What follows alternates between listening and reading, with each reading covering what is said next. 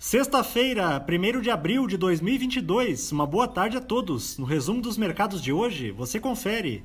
O Ibovespa terminou o dia em alta de 1,31% aos 121.570 pontos, reforçando o movimento iniciado logo após o início do conflito no leste europeu, em que se observa principalmente a valorização das ações de empresas ligadas à exportação de commodities.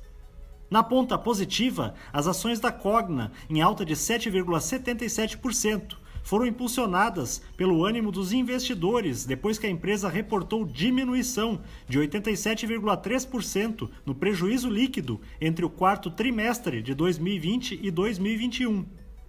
Os papéis da Vale, com ganhos de 1,42%, acompanharam o avanço dos preços internacionais do minério de ferro, que subiram em meio às expectativas de que a pior fase do surto de Covid-19 em Xangai tenha ficado para trás.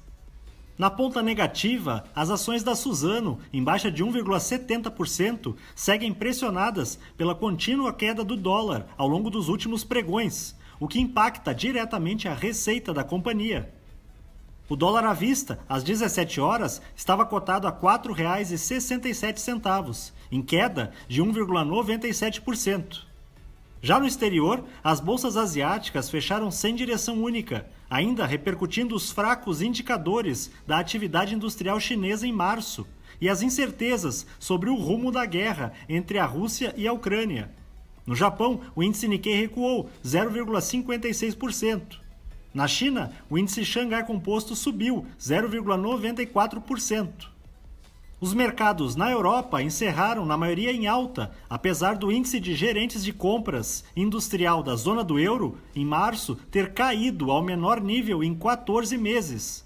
O alívio nas tensões foi por conta da afirmação do Kremlin de que não irá suspender imediatamente as entregas de gás natural àqueles países que não pagarem em rublos.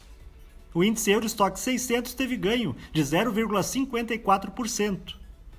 As bolsas americanas terminaram em alta, apoiadas pelos dados do relatório mensal de empregos dos Estados Unidos. Em março, foram criados 431 mil empregos, em termos líquidos, ficando levemente abaixo das previsões.